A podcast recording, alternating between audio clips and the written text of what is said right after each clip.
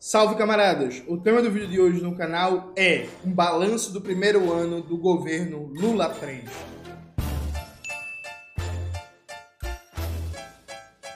Antes de começar propriamente o tema do vídeo do canal, quero muito agradecer a você que ajuda a manter e melhorar nosso canal a partir do Apoia-se. Seu apoio é fundamental para a gente continuar o nosso trabalho. Note, final de ano, né, tá saindo muitos textos de balanço, de avaliação do que foi o primeiro ano do governo Lula 3, né? O PT, né, o Partido dos Trabalhadores, está aí terminando o primeiro ano da sua quinta presidência, um asterisco de que a quarta não foi completada, porque teve um golpe contra Dilma, né? Mas aí vem a quinta presidência. É, ó, dá para fazer muita coisa, viu, gente? Dá para fazer, dá pra fazer muita coisa nesse universo de tempo, né? Vem aí na sua quinta presidência e temos o primeiro ano do governo Lula, né? Vários balanços. E, a meu ver, um dos melhores balanços, que são o melhor que eu li até agora, é o do André Singer, famoso pelos seus livros sobre lulismo, e do Fernando Rugitsky. Rugitsky. Lembra muito Todo Mundo Odeia o Cris, né? Quando o pai do Chris compra uma camisa do Wayne Gretzky ao invés do Wayne Gretzky. Não sei se vocês lembram desse episódio. Quem assistiu, todo mundo deu o Chris, bom sujeito não é, né? E aí, vamos ler alguns trechos aqui desse balanço, dessa variação do, do André e do Fernando, para a gente ver como é que eles colocam a questão, né? Os autores, eles começam meio que fazendo uma espécie de rememoração histórica do que, do que é o lulismo enquanto fenômeno histórico, né? Porque assim, para além da conjuntura do primeiro ano do governo Lula 3, há um debate aqui de longa duração histórica sobre o que, é o lulismo na política brasileira e na luta de classes brasileira, né? O André Sinja, como eu já falei, é famoso pela sua tese, pela sua análise sobre lulismo, né? Ao final do segundo governo Lula, no primeiro governo Dilma, teve um debate muito grande, muito bom e muito qualificado, inclusive, sobre o que é que significava, né? O, a presidência do, do presidente Lula, que estava se encerrando, o que é que significava o lulismo na política brasileira, qual era o papel do PT na república burguesa do Brasil. E aí eu destaco desse debate as contribuições do André Sinja e do Armando Boito Júnior, né? Eu acho que são dois caras que deram contribuições muito importantes posteriormente, pelo menos que eu tive contato. Vem as contribuições também que eu acho muito interessantes, muito boas, da Isabel Mansur, que também vem produzindo reflexões muito boas, muito interessantes para a gente pensar o que é, que é o lulismo. Dito isso, vamos lá. Né? Quando assumiu a presidência duas décadas atrás, a combinação de impacto conservador e reforma gradativa soou desconcertante e inovadora. Em vez de romper com o legado neoliberal do FHC, rejeitado pelas urnas, o assumiu. Veja, gente, ó. e aí? Vocês lembram que teve uma polêmica gigantesca que a entrevista que eu dei para uma inteligência limitada, em que eu falei que o Lula era neoliberal? Veja, gente, quem não rompe com o legado de FHC e o assume é, faz um governo neoliberal, viu? E a prática é o critério da verdade. Então, quem faz um governo neoliberal é neoliberal. O que está no coração dele, o que está nos sentimentos, meio que é isso, assim. Veja, e aqui, ah, não, Juntos, mas a correlação de força é desfavorável. Mas tentou, porque veja, existe uma coisa entre você tentar e não conseguir. Por exemplo, o Thomas Sankara tentou liderar um processo de transição socialista na Burkina Faso. Conseguiu? Não. Thomas Sankara foi assassinado, teve um golpe de Estado no país. Alguém deixa de considerar o Thomas Sankara um socialista? Claro que não, né, gente? Porque ele tentou. Então, assim, a sua prática política indica um horizonte socialista. Então, veja, tentar não é o mesmo que conseguir. Mas a definição política é dada pela prática política, né? Esse povo gosta muito de citar Marx, mas esquece uma famosa frase do 18 Brumário de Marx, que fala que não se julga um partido e um movimento político pelo que ele diz de si mesmo, né? Mas sim pelo que ele representa de verdade, porque ele faz, assim. Então, mas tudo certo, né? Então, como o André Sinja e o Fernando falando, tá liberado. Quem não pode falar sou eu, que, enfim, tenho um doutorado, no, no sou do Sudeste, não sou branco, essas coisas todinha que vocês já sabem. Eu falo palavrão, né? I not speak English, I not speak English, not, not, not, not, e aí essas coisas que vocês sabem. Vamos lá. Porém, aos poucos foi incorporado ao esquema vigente iniciativas que elevavam um padrão de consumo de parte desprovida da sociedade. É, ampliação das transferências de renda por meio do programa Bolsa Família, criação do crédito consignado, os aumentos reais e regulares do salário mínimo constituíram o tripé fundamental da inflexão popular. O resultado melhorou a vida da maioria pauperizada sem confrontar, sem confrontar os fundamentos na ordem neoliberal. No longo prazo, uma pletora de contradições caracterizou o que chamamos de reformismo fraco. Para lembrar algumas, o aumento da capacidade aquisitiva dos trabalhadores não foi acompanhada de melhoras equivalentes na provisão pública de saúde, educação fundamental e média, transporte e segurança. O maior acesso ao diploma universitário não teve equivalente em bons empregos, em geral vinculados direto ou indiretamente ao dinamismo da produção industrial. As festejadas escolhas do Brasil como sede da Copa e das Olimpíadas ameaçou inúmeras comunidades afetadas por obras de infraestrutura padrão FIFA. E aqui né, o, o André e o Fernando vão desenrolando né, as contradições do lulismo e tal, até o golpe. Aí a gente volta para cá, né? Na crise do lulismo, durante quase uma década, de 2015 a 2022, tivemos a típica reposição do atraso que estudiosos da história pátria identificaram em 1964. As esperanças de justiça social foram soterradas sob os escombros dos ganhos obtidos na fase anterior regressão no plano societário somou-se o retrocesso político, com os militares voltando a ambicionar a direção do Estado, prática abandonada desde a, Constitui... desde a vigência da Constituição de 1988. Eu tenho dúvidas em relação a essa afirmação, mas tudo bem, a questão militar não vai ser um tema central nesse vídeo, né? Os autores, inclusive, é, não deram destaque à questão militar, são dois economistas, então, assim, deram no, economista não, André Sim já na verdade é cientista político, né? Mas deram um outro foco. Vai ter uma live dia 29 agora no canal, viu, gente? 8 horas da noite, que a gente vai debater questão militar, vai ter uma entrevista com Pedro Mara, então a gente vai focar nisso. Então vamos passar direto sobre a temática da questão militar. E aí, o André Sinja chega na parte do arcabouço paralisante, né?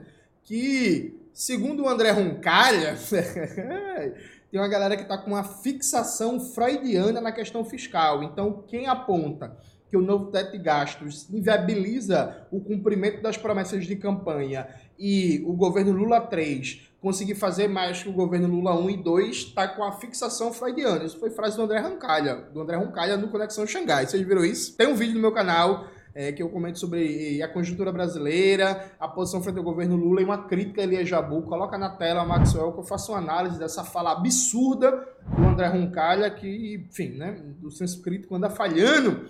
Mas o André Sinja, que é insuspeito, né, gente? Ninguém vai dizer que o André Sinja é antipetista, é não sei o quê, nada disso, né? Trabalhou no governo Lula, historicamente próximo ao PT, historicamente ali, né, do campo petista. Vamos ver o que, é que o André Sinja e o Fernando falam sobre o novo teto de gastos, né, que eles chamam de arcabouço fiscal. Lula delegou a Fernando Haddad o papel de fazer as concessões exigidas pelo capital, reservando-se o rol de buscar as brechas por onde precisam passar as necessidades do povo. Ainda em dezembro de 2022, após driblar a pressão austericida, habilmente indicando Geraldo Alckmin para presidir a equipe de transição, Lula conseguiu aprovar uma folga de 140 bilhões no orçamento de 2023, com a chamada PEC de transição. Dessa maneira, evitou espremer as transferências de renda e a farmácia popular. Gente, todo mundo parece que esqueceu que o governo Lula, com o Congresso conservador, venceu a austeridade na PEC de transição, né?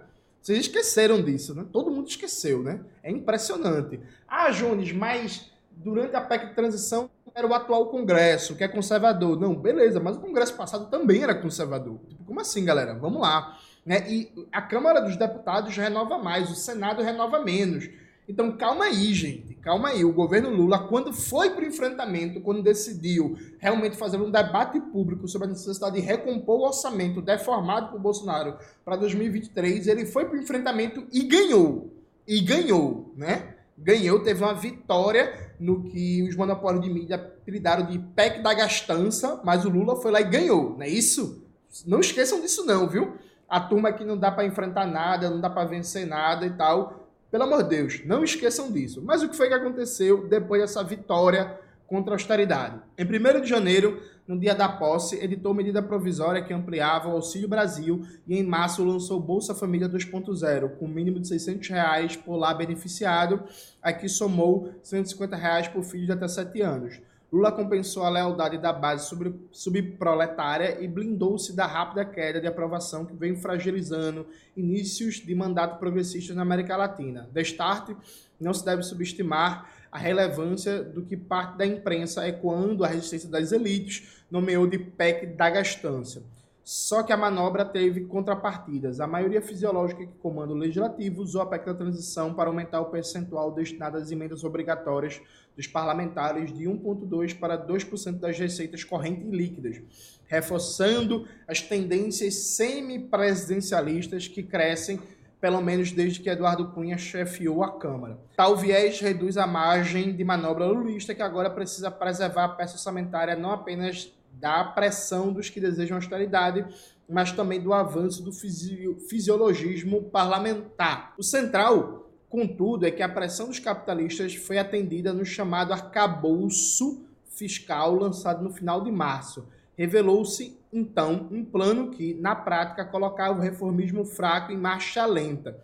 Aqui eu tenho uma discordância com o André e com o Fernando. Tenho dúvida se dá para chamar esse reformismo fraco. Eu, eu eu nem gosto do termo reformismo fraco, mas tudo certo. Mas assim, de acordo com a própria análise do André Sinja no livro Os Sentidos do Lulismo, eu tenho dúvida se dá para chamar isso de reformismo fraco, especialmente reformismo fraco e marcha lenta, mas tudo bem. Ao contrário do teto de gastos outorgado durante a era Michel Temer, o qual congelava as despesas em termos reais, a nova regra permite crescimento do dispêndio, desde que as receitas tributárias cresçam. Ocorre que tal aumento foi limitado a 70% dos ganhos da receita, respeitando, not been, uma, um máximo de 2,5% da expansão anual dos gastos públicos.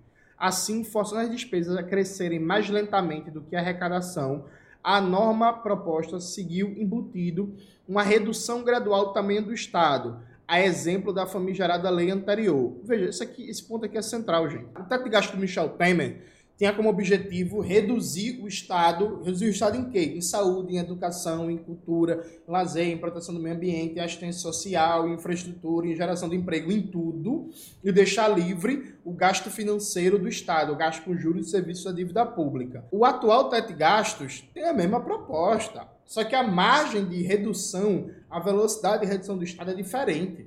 É a mesma coisa, o gasto financeiro do Estado com juros e serviços da dívida pública está livre e o gasto primário do Estado. O que é, que é o gasto primário do Estado? É o gasto com tudo, com saúde, com educação, com cultura, com lazer, com meio ambiente, com política para negro, política para mulher, política para indígena, geração de emprego, infraestrutura, educação, ciência e tecnologia, está amarrado. Então, assim, ah, o novo teto de gastos é melhor que o do Temer. Eu já usei essa metáfora aqui várias vezes. É melhor levar uma facada na coxa do que um tiro na testa. Mas ambos, uma facada na coxa e um tiro na testa, podem te matar. Perfeito? Vamos lá, né? Como bem notou o economista Pedro Paulo Bastos, a proposta sequer é compatível no longo tempo com a valorização efetiva do salário mínimo que acompanha o PIB com a manutenção dos pisos constitucionais da saúde e da educação. Gente, esse ponto aqui tem um bocado de economista, oportunista, fingindo que não tá vendo, né? Assim, gente, pelo amor de Deus, o novo teto de gastos é incompatível no médio longo prazo com a valorização do salário mínimo e com os pisos constitucionais da saúde e da educação. Ou seja, assim, ou é um ou é outro. Sabe? Tipo, qual é, gente? Vocês estão fingindo que não estão vendo isso? Estão fingindo que não sabem matemática básica, sabe? É difícil, viu? Se as contradições típicas do lulismo implicam problemas de longo prazo, agora o próprio curto prazo ficou ameaçado por causa do novo teto de gastos. As concessões à Faria Lima foram mais longe. Eu diria até mais, viu, André e Fernando? Foram longe demais. O executivo comprometeu-se com um arrochado ajuste, colocado em dúvida pelo próprio presidente no final de outubro, estabelecendo meta de déficit primário zero em 2024 e superávites de, respectivamente, 0,5% e 1% do PIB no biênio seguinte.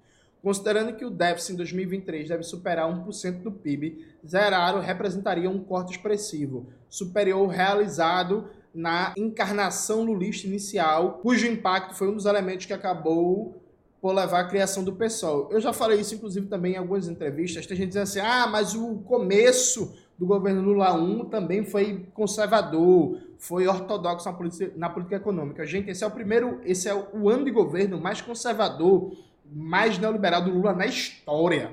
Na história. Veja, o primeiro ano do governo Lula 1, com tudo que Meirelles na presença do Banco Central, Palocci ali colocando como meta máxima fazer superávit primário, por aí vai. Mesmo assim, não existe comparação, viu? Não existe comparação. O primeiro ano do governo Lula 3 é o ano mais conservador, mais ortodoxo do ponto de vista da política econômica de todos os anos de Lula presidente da República. Isso acontece por causa da conjuntura em alguma dimensão, sim, mas não é só a conjuntura. Vamos parar de fingir que a gente não está vendo os quadros que estão em volta do ministério, né? O Rui Costa ele é um cara de esquerda, popular e não deixa governar. Ou o Haddad é um economista marxista, desenvolvimentista e não deixa ele governar. Não é isso, né? Só para citar dois exemplos, né? Tem o Padilha também, que é uma coisa, meu Deus do céu, né? Difícil.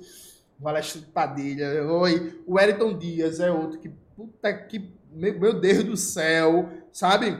Sem falar dos ministros abertamente de direita, o Carlos Fávaro, né, que é um reacionário de marca maior, e por aí adentro, né? Então, vamos lá, né? A coisa não tá fácil, não. O discurso oficial esforça-se para atenuar o caráter austero do plano, argumentando que o ajuste não recairá, como é hábito, nos gastos, mas nas receitas em particular ao incluir os ricos na tributação. Com efeito, providências positivas foram tomadas.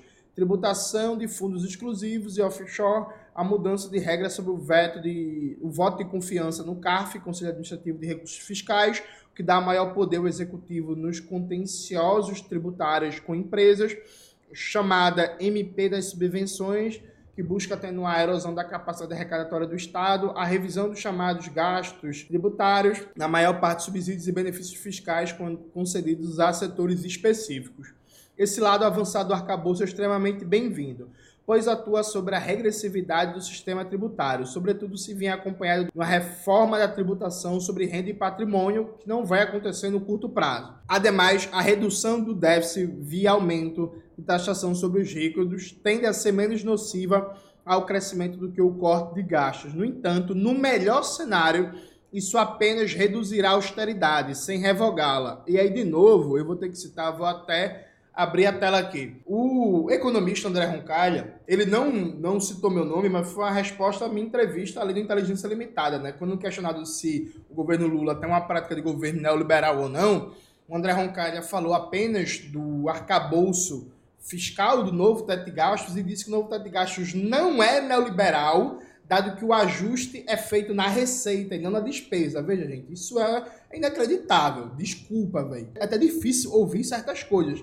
Veja, gente, a regra do novo teto de gastos diz que as despesas públicas só podem crescer até 70% do arrecadado, com limite de 2,5% de expansão da despesa pública anual. Ou seja, como o André Singer e o Fernando acabaram de mostrar, é uma medida de redução paulatina do Estado. Aí você cria uma regra fiscal que vai dizer que ano após ano o Estado vai ser menor na economia, vai ter menos Estado na saúde, na educação, na cultura, no lazer, na infraestrutura, na geração de emprego, na ciência tecnologia, no meio ambiente. Isso não é neoliberal. Não é neoliberal porque existe também um discurso de um ajuste por parte da Receita. É sério isso? De verdade, gente? Aí quer dizer que se tiver um ajuste na Receita combinado com ajuste no gasto, que vai acontecer, é imperioso, está escrito na lei, ainda não é liberal, não. Aí, pô, é difícil fazer um debate sério no Brasil, né? Assim, realmente fica muito difícil, porque qualquer coisa que não for o Ronald Reagan, aí não é neoliberal. E se por esse critério, inclusive, o Reagan nem é neoliberal também, né? Por esse critério, se for assim, a política fiscal do Reagan não foi neoliberal já que foi caracterizada por um expansionismo permanente, visando principalmente o complexo industrial militar. Tipo, isso é sério? Não, gente, isso não é sério, tá ligado? Mas voltando aqui, vamos lá. A razão de fundo para o caráter paralisante do arcabouço está no limite de 2,5% de aumento dos gastos públicos. Ainda que se logre obter receitas advindas de taxações inéditas, veja, A galera diz, não, o Congresso é conservador, não dá para fazer nada, né? Mas vai se fazer o maior ajuste progressivo na receita na história do país. É isso mesmo, né?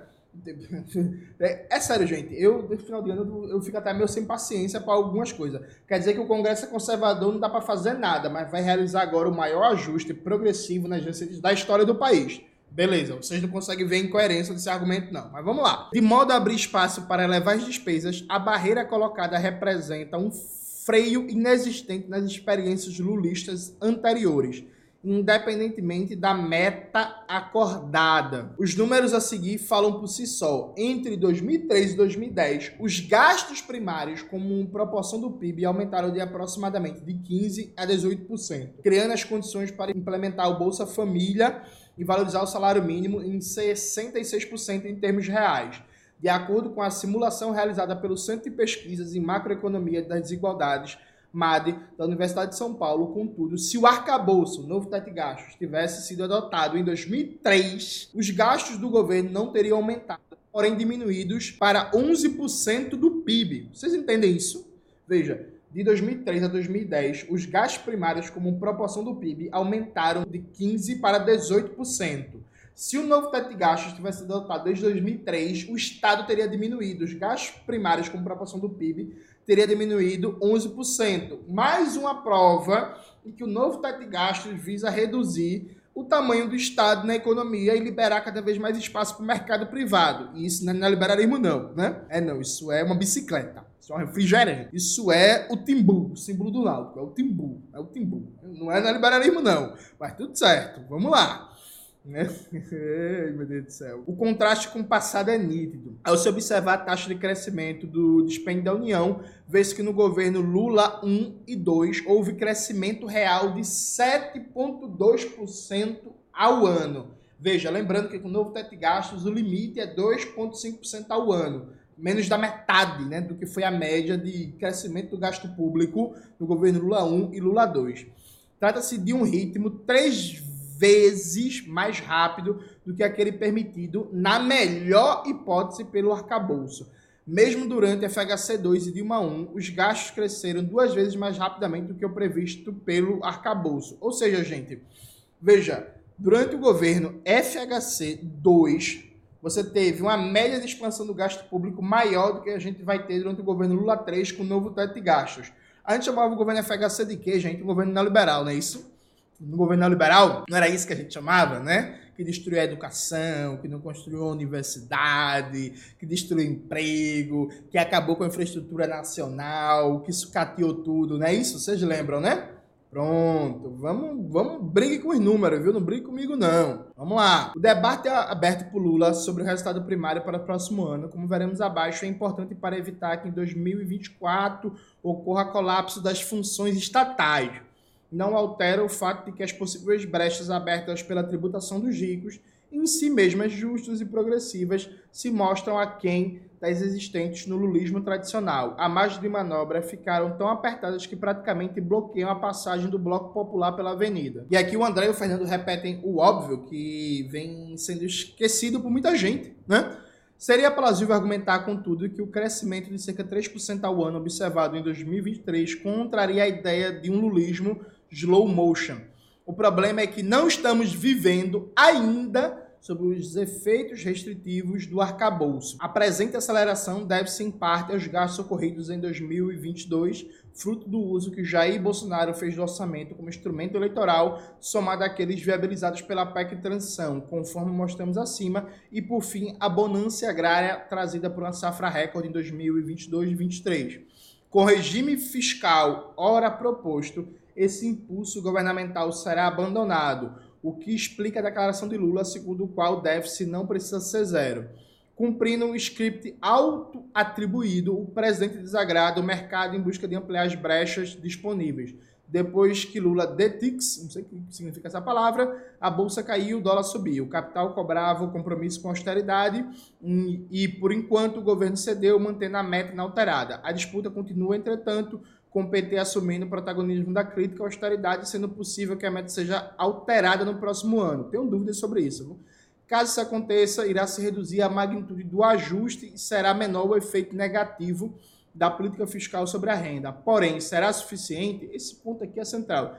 E tem um ponto que o André e o Fernando, acho que uma vez não, não levaram em consideração, que é o efeito tempo. Que assim, a meta vai ser revista quando? Em março. É isso que está tá se ventilando, é isso? Vai rever a meta em março. Rever a meta em março significa liberar um espaço maior para gastos é, com menos contingenciamento a partir de abril. Isso vai dar tempo de fazer o efeito necessário para ter impacto nas eleições de 2024? Eu tenho dúvidas sobre isso. Uma das coisas que fez Jair Bolsonaro perder a eleição ano passado foi que Jair Bolsonaro abriu a, os cofres públicos para gastar muito tarde, muito tarde, o que deu uma clara sinalização eleitoreira e fez com que o efeito econômico forte do pacote eleitoreiro oportunista do Bolsonaro só ocorresse basicamente na boca do processo eleitoral, que não deu tempo de consolidar uma recuperação do eleitorado. Então tem um elemento tempo aqui também, temporalidade, se rever essa meta, liberando um pouquinho mais de espaço em março ou começo de abril, se é tempo suficiente para ter um impacto na eleição, viu? Essa é uma questão importante, mas vamos lá. Comparado ao chileno Gabriel Boric, que teria perdido 22 pontos percentuais de aprovação no primeiro ano de governo, e ao colombiano Gustavo Petro, cuja aprovação teria recuado 23 pontos percentuais no mesmo período, Lula teve queda de apenas 11 pontos percentuais, com expectativa desfavorável de 49% no início do mandato e aprovação de 38% em 5 de dezembro. Isto é, diante de uma nação que segue polarizada, o petista logrou não despencar, embora esteja algo abaixo da marca que alcançou tanto em dezembro de 2003, 42%, quanto, sobretudo, em dezembro de 2007, 50%. Aí o André e o Fernando fazem alguns comentários sobre conjuntura internacional, agronegócio, projeção de crescimento, e aqui acho que vem para o encerramento e as questões fundamentais, né? Há, igualmente, quem deposite fichas na eventualidade de uma ajuda chinesa, decorrente da crescente bipolaridade geopolítica. Eu vi isso no final de 2022 de alguns amigos petistas, né? Inclusive, gente petista é importante aí na burocracia partidária, que estavam com uma expectativa muito forte numa ajuda chinesa. Me parece que essa expectativa não encontrou até agora a base na realidade, né? Mas tudo bem. Vamos lá. Pode acontecer, mas é improvável que qualquer empurrão externo venha em magnitude necessária para promover uma economia continental como a brasileira, de acordo. Daí que a cadência arrastada do lulismo em terceira geração pode comprometer tanto 2024 quanto a largada de 2026, abrindo caminho para a rearticulação do campo conservador. Na política atual, sem mudança, para mim é isso que vai acontecer, viu? Se não tiver uma mudança de curso, é isso que está contratado para acontecer. Né? Para não dizer que não falamos das flores, se Lula 1 e 2 estimulou sonhos de mudanças indolores, o atual lulismo em câmera lenta tirou a superação das mazelas históricas de cena. Alguns observadores argumentam que, na conjuntura em curso, a prioridade deve ser mesmo salvar a democracia deixando o resto para depois. Essa é a tônica da vida política da República Burguesa Brasileira há uns 30 anos, né? Mas tudo certo. O problema é que não será viável estabilizar a democracia num país sem transformações estruturais e a versão ralentada da estratégia original não propicia sequer o antigo devaneio com elas. Trata-se, todavia, de assunto para outro texto. Ou seja, o que o André e o Fernando falam na conclusão é que, meu parceiro, essa história de salvar a democracia, deixando desemprego, deixando fome, deixando analfabetismo, deixando falta d'água, falta de moradia, falta de saneamento básico, violência, desigualdade, aumento do preço dos alimentos, poluição, mudanças climáticas, degradação ambiental, deixar tudo isso para depois, o centro da democracia, isso não vai conseguir encontrar respaldo na classe trabalhadora. E por motivos corretos, viu? A classe trabalhadora não come democracia burguesa, né? Classe trabalhadora não é a democracia burguesa que vai pagar suas contas, que vai garantir emprego, que vai garantir trabalho, transporte digno, segurança, moradia, que vai garantir que sua rua não alague, não enchente, que vai garantir que ela consiga comprar o feijão, o gás de cozinha, e etc, e etc, etc, etc, etc. Alguém pode dizer, mas Jones, é, é, é, sem a democracia burguesa é pior, com a ditadura empresarial militar, por exemplo, seria muito pior. Eu concordo. Agora, isso não faz dizer com que você queira que a classe trabalhadora saia às ruas para defender uma abstração. Veja, do mesmo jeito que a gente critica comunistas Que é assim, o comunista que acha que ser radical mesmo é dizer assim, pelo fim da ontonegatividade do capital. Veja, a gente até tira onda, brinca, fala que ninguém sai à rua né, pedindo o fim da alienação, o fim do estranhamento, o fim da ontonegatividade da política, porque são abstrações que não têm concretude na vida das pessoas. É verdade. A defesa das instituições é também uma abstração que não tem concretude na vida das pessoas. Então, do mesmo jeito que ninguém vai sair às ruas para defender o fim do metabolismo do capital, ninguém vai sair às ruas para defender, né, ninguém do povão, né? Setor, meia dúzia de gato pingado, militante, setores da classe média pode fazer, mas ninguém da classe trabalhadora, do povo trabalhador, vai sair às ruas para defender as instituições. Então, se a tática é defender a democracia e o resto a gente vê, isso é a melhor forma de derrotar essa tática e afundar a democracia burguesa, viu, gente? É isso, galera. Espero que vocês tenham gostado do vídeo de hoje do canal. Leiam depois o texto completo, é curtinho, didático, muito fácil de entender, muito bom, vocês não vão se arrepender. Não se esqueça de curtir o vídeo do canal, ativar o sininho, tudo isso que vocês já sabem. Um beijo e até a próxima.